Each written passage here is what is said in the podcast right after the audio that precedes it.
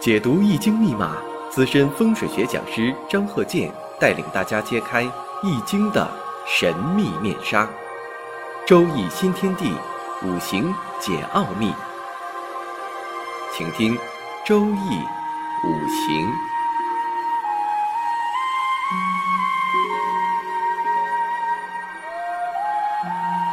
上山微电台荣誉出品。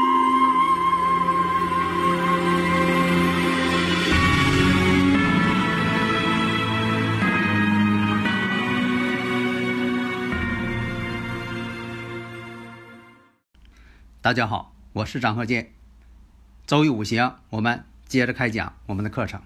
首先呢，我们也是按照这个老规矩，把这个五行呢先拿出来，大家呢先有一个第一印象。所以有的时候啊，你在分析的时候，这个五行一摆，给你桌子上一摆，摆在桌子上，你一看，马上呢就得有一个印象，马上形成图像。假如说这个数据，那别人看是数据，对你来看不是数据。那是实实在在的，必须形成一个图像出来。即便这个图像是模糊一点，但是呢，必须得有这个感官的认识。所以我们看一下庚寅、己丑、丁巳、壬壬。那我们这个古人经常讲啊，“何知其人贵，观星有理会。”那这个呢，你得看呢，这个观星，观星代表什么呢？那就说的这个地位，在以前呢，这个代表地位，呃，讲究这个仕途嘛。你像这个要啊，这个有科举考试，呃，这个考试考好了呢，那这是中状元、举人，那就有地位了，有社会地位了。现在来讲呢，这个也代表一个管理的能力，或者说你的能力的这个体现，地位在什么地位上？这个地位呢，并不是说的谁比谁高，而是说什么呢？你在哪方面比较突出，是一个管理者、决策者。所以在五行上，我们看一下这个日主丁巳，丁巳呢，这个巳火对他来说呢，阳刃，这比较旺，制作阳刃。那么再看丑土，月上这个丑土，丑土当中呢，有这个本气食神。又有癸水偏官，又有这个辛金偏财，包含着。那我们再看年上寅木，这寅木呢有甲木、丙火、戊土，甲丙戊嘛。这个呢，你你自己呢把这个呃都是哪方面的，你就把它写上，锻炼锻炼，都写上。那巳火当中呢，巳火当中你像有庚丙戊。庚金丙火戊土，实上呢寅木那就是甲丙戊，所以有的朋友吧，这个不清楚啊，是透出天干跟这个地支当中到底哪个强？这个呢很好分，这就是代表什么呢？你像这个显性衍射体、隐性的衍射体，你把它理解成这方面不就行了吗？你像这个呃，经常说，呃，这个人呢，呃。哪方面长得像父母？但是呢，比如说他再有孩子，哎，他的孩子呢表现出来的，比如说啊，这个像自己的爷爷，或者是像这个自己的姑姑，哪方面说眼睛像啊，嘴像啊，但是呢，在他父母这方面呢没体现出来，那这个就是隐性的，隐性的并不代表说它不存在，只是说它没有反映出来。那在学五行这方面也是这样，你把它理解成染色体，这样呢你就好理解了。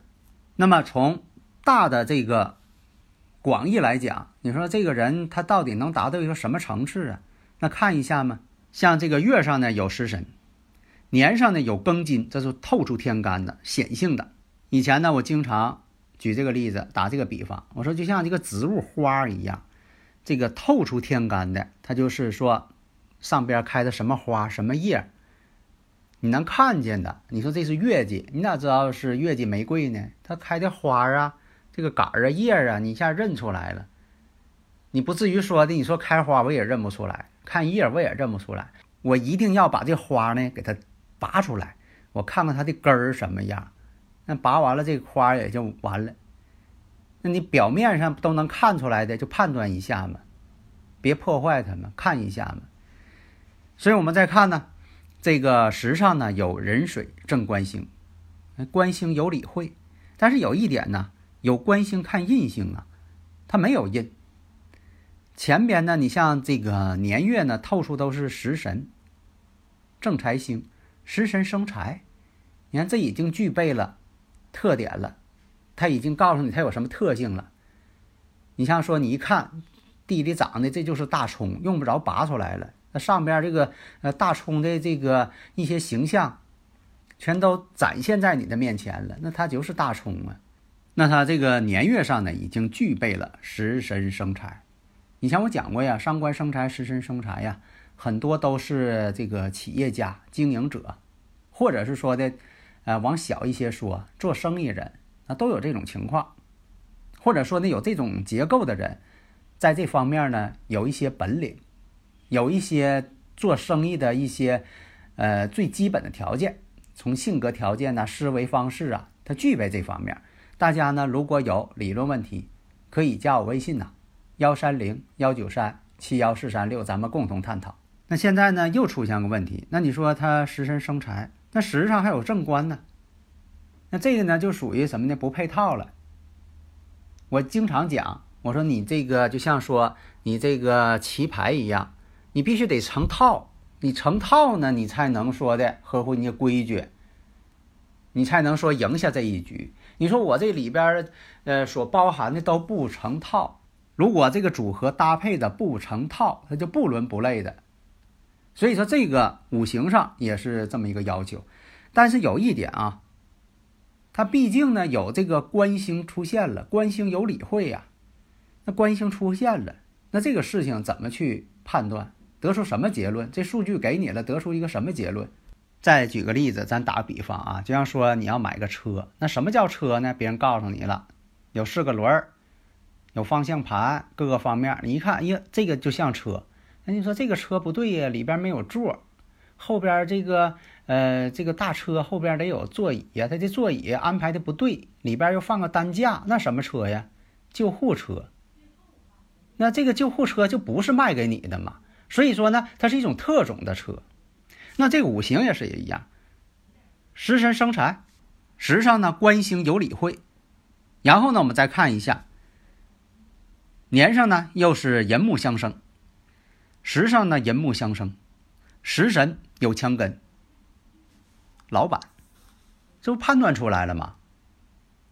他也是管理者，但是又是一个经商的人，双重的这么一个身份，这不就判断出来了吗？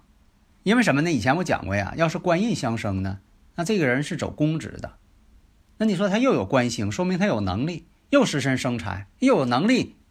又是个经营者，老板嘛。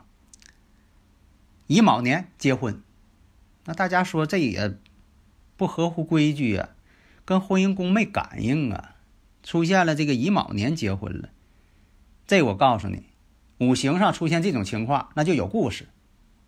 你像说这个乙卯年跟年上啊这个正财星相合了。这是一点财星啊，财星对这个男士来讲，这财星代表妻子嘛，这不就是按照这个五行嘛，还是合乎五行的。那哪个五行跟这个妻子正财星相合了？乙木啊，那乙木是丁火的哪方面呢？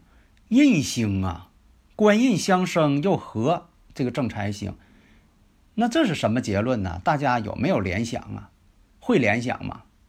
有没有这个呃联想的这么一个考虑问题的方法啊？对了，因为什么呢？当了老板了，当了老板之后认识的这个他妻子呢，是他呃手下的员工。因为这个工作关系，因为什么呢？这个乙木到了，官印相生了，哎，对事业。有帮助了。你看，虽然说他没有这个印星，哎，但是呢，年上出现了。这样来讲呢，做事业了，做事业好，得招员工。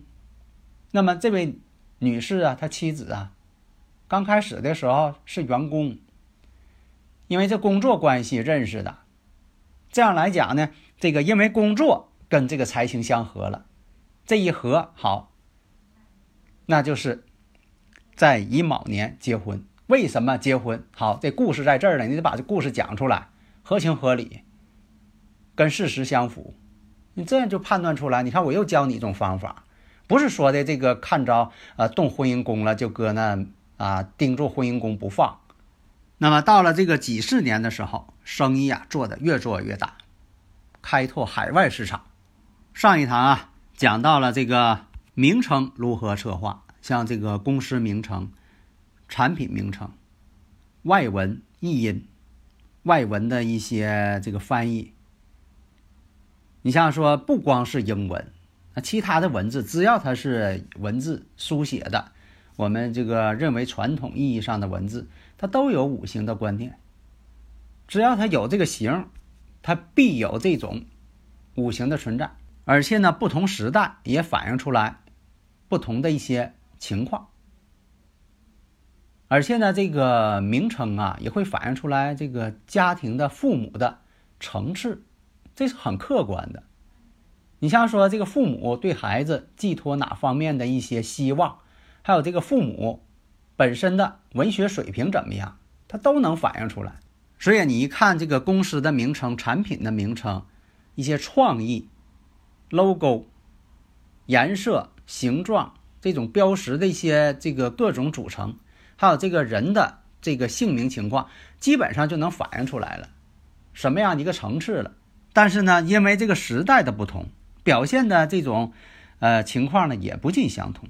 你像说这个上回讲到了是二零一零年到二零一九年这个出现的字的频率，你像刚才这个上一堂讲的这个，像这个浩宇呀、心仪呀、浩然呐、子涵呐，你像到了这个两千年至两千零九年出现的，你像有这个亭亭亭玉立的亭，三点水的浩，像这个心仪呀、俊杰呀、喜悦的悦呀。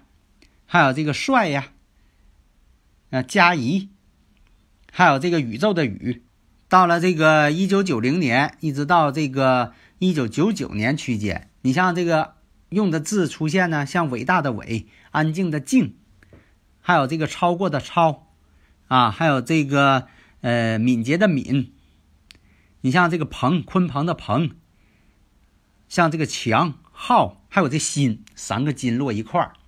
啊，这也是能反映出来家长这种心态嘛。但是这个字不好写，三个金落一块儿，你刚会学写字的孩子呢，写起来费劲呐。所以你要看到啊，外边这个公司啊，这个呃用这个心，你也能知道这个老板大致是呃怎样一个层次啊，哪方面工作的啊，他的这个希望是什么啊？这这个呢，他隐约的他表现出来了。所以我经常讲啊，站在店门口，财运知八九；抬头看牌匾，盈亏必当显。再有呢，你像这个一九八零年到一九八九年，这个用字呢，你像有这个军队的军，燕子的燕，丹红的丹，海波的波，美丽的丽，英勇的勇。像这个一九七零年到一九七九年，你像出现的字，像这个建军呐。这个文武那个斌呐，光辉的辉，朝霞的霞，英雄的英。像这个一九六零年到一九六九年，你像有这个秀英、桂英、玉兰，还有这个平，浮萍的平，建国、建军、建华、建平，强大的强，刚强的刚，像这个。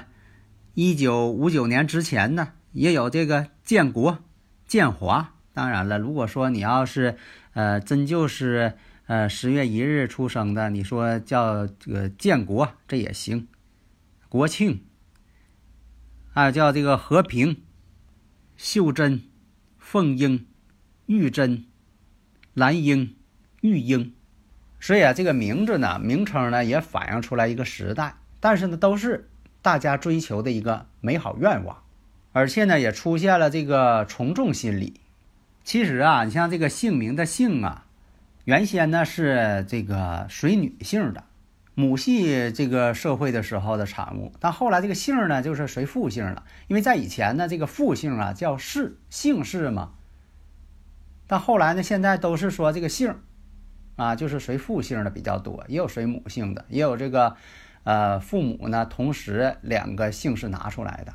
为什么说是这个一开始是母系社会这个产物呢？因为你看这个字就反映出来了，这个姓名的姓啊，一个女一个生，你看一一个女啊，女字旁加个生命的生，那这就反映出来了嘛。